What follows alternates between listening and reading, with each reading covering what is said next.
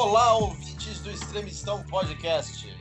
Depois do programa anterior, no qual Francisco Ratzo explicou sua obsessão por videogames para o nosso enfant terrible Luiz Vilaverde, eu e o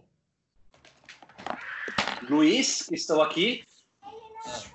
Vamos agora entrevistar o Francisco Ratzo sobre sua obra, mais especificamente seu primeiro livro, A Imaginação Totalitária, um tomo que tem tudo a ver com o que está acontecendo no Brasil de hoje. Não é mesmo, Francisco de Assis Ratzo? Grande, grande Martim, grande Luiz, obrigado pelo convite.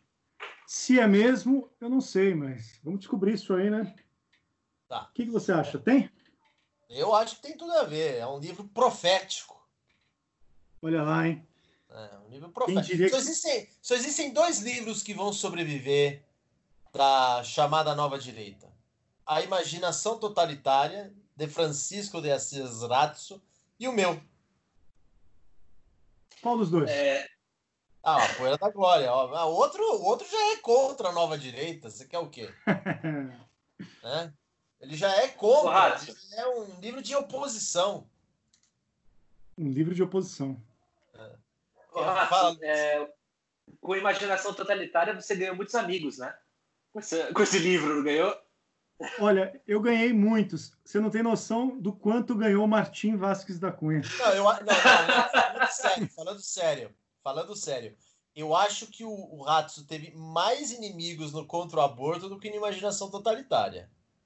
Ah, bom, sim. Mas é que, mas é que o contra-aborto É.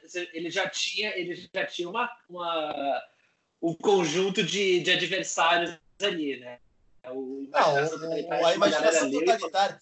A imaginação totalitária, se fosse lançado sem o texto da orelha deste que vos fala, já seria motivo para o Ratso não ser aceito em certas rodas, como ele já não era aceito há muito tempo. Aliás, a gente pode até fazer, né, o Ratso, um, Uhum. um- um adendo de como a recepção do seu livro prova a tese dele. Exatamente, exatamente. Muito bom. Mas o fato, o fato é que com o texto da orelha que eu escrevi, não só o Ratsu, mas como eu, a gente, cara, é pior que leproso e aidético a gente se tornou. Juntos. Juntos, assim. É um casal gay heterossexual não podendo entrar na orgia gay, entendeu? É aquela coisa. Mas vamos falar com coisa séria. É, é... O quê? Você falou alguma coisa aí, Luiz? Cortou. Acho que ele caiu. Tá me ouvindo, Isso. Martim? Não, ele tá gravando a conversa. Peraí que a internet. E o cara não pagou a internet. Foda isso, viu? Um judeu querendo dar Jew me up no, no servidor. ele tá gravando aqui, ó. Você tá, você tá vendo? Luiz está gravando a Tá chamada. ouvindo? Eu tô ouvindo. E aí? Você pagou a Tá ouvindo? internet, Luiz? Alô? Oi, Luiz. Luiz, estamos É, aqui. Você pagou a internet, Luiz? Ih, É, Luiz a Martim. internet. Caiu mesmo. Caiu? Não, tá aqui ele, eu tô vendo. Ah, não, ele não caiu. É, agora, agora alguma coisa. Ô, Luiz, quer É apagar aí? Só começar a falar do meu livro é isso que acontece. Os, É, pois é. Os você vê. Trocar de rede aqui. Isso, troca de rede. Tira a rede da sinagoga, Luiz. Porra, Luiz. E a, a mulher do rato é alemã. Ela deve já estar tá aí ao lado falando, Oi? sai logo aí, para de falar com esse judeu aí. não, não, jamais. cara. E aí, voltou, Luiz? Não, agora, agora voltou, agora tá ótimo. Você, você usou, você tá usando a rede de casa, não é da sinagoga, não, né?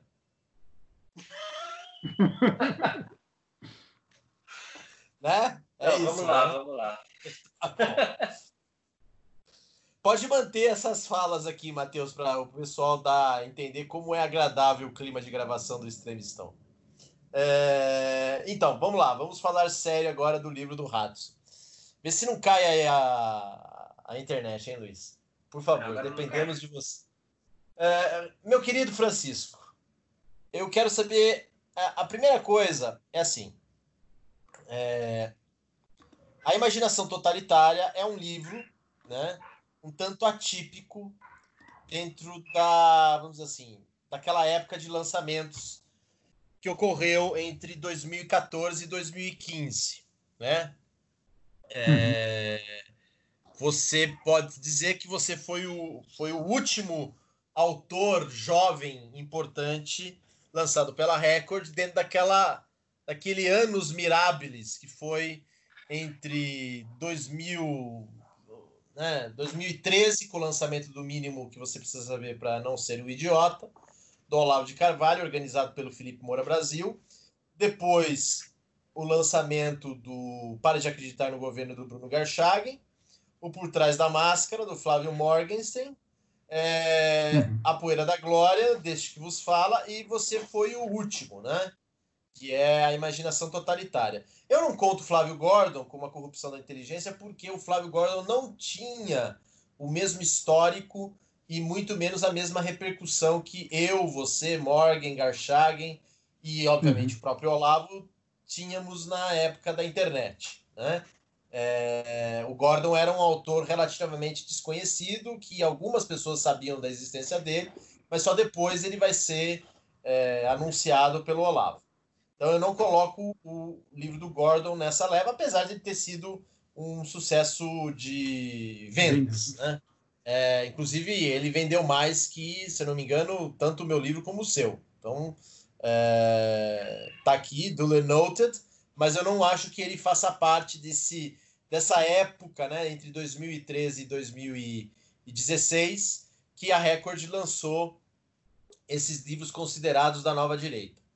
Mas o seu livro, ele é um tanto atípico, porque, exceto o meu livro, que ele é atípico de qualquer maneira, né, não estou fazendo nenhuma cabotinagem, isso é fato, mas assim, os livros do, do Olavo, o livro do Morgan, o livro do Garchagen. E, ah, tem o livro do Rodrigo Constantino. A gente está esquecendo de Esquerda Caviar. É né? Temos que ser honestos nessa hora. 2013. É, 2013. É, ele, ele foi lançado na mesma época do Mínimo, né? Uhum. É, o livro, esses livros, eles são livros é, panfletários, né? ou programáticos, se a gente quiser ser um pouco mais educados. São, de sua maneira, cumpriram ali um papel, Uh, o livro do Bruno Garchagen é um, um eu acho que é um, um, bom, um belo livro, né? Mas ele também cumpre esse propósito pragmático e em nenhum momento estou uh, desconsiderando o livro do Bruno. O próprio Bruno fala isso, que ele é um livro programático de uma defesa de um liberalismo que possa né, modificar as estruturas estatais. Hum, o livro do Olavo é uma grande, é, um grande, é uma grande seleção de textos do Olavo, né? E, e todos eles de uma maneira ou outra, mesmo que o Felipe Moura Brasil alegue que tem um propósito cultural, tem também um propósito programático de, enfim, denunciar uma hegemonia esquerdista é, nas redações, nas universidades. Uh, o livro do Morgan é também um livro programático, porque ele lida de um assunto muito específico, que são as manifestações de 2013. E livro do Rodrigo é outro livro programático, né? O livro do Rodrigo Constantino, que vai um pouco na mesma tendência da do Bruno, que é de dizer que o liberalismo é uma espécie de solução para o problema da hipocrisia da esquerda. Né? É, não sei, você concorda com essa leitura que eu estou fazendo de cenário, Hatsu? Concordo. Acho que é isso por aí.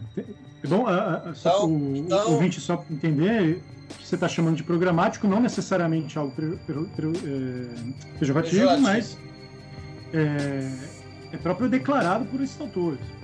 Exatamente, é, tem que deixar isso bem claro. Não é porque eu tenho desavenças com. Tirando o Bruno Garchagen, que é meu amigo, né? É, é, os outros eu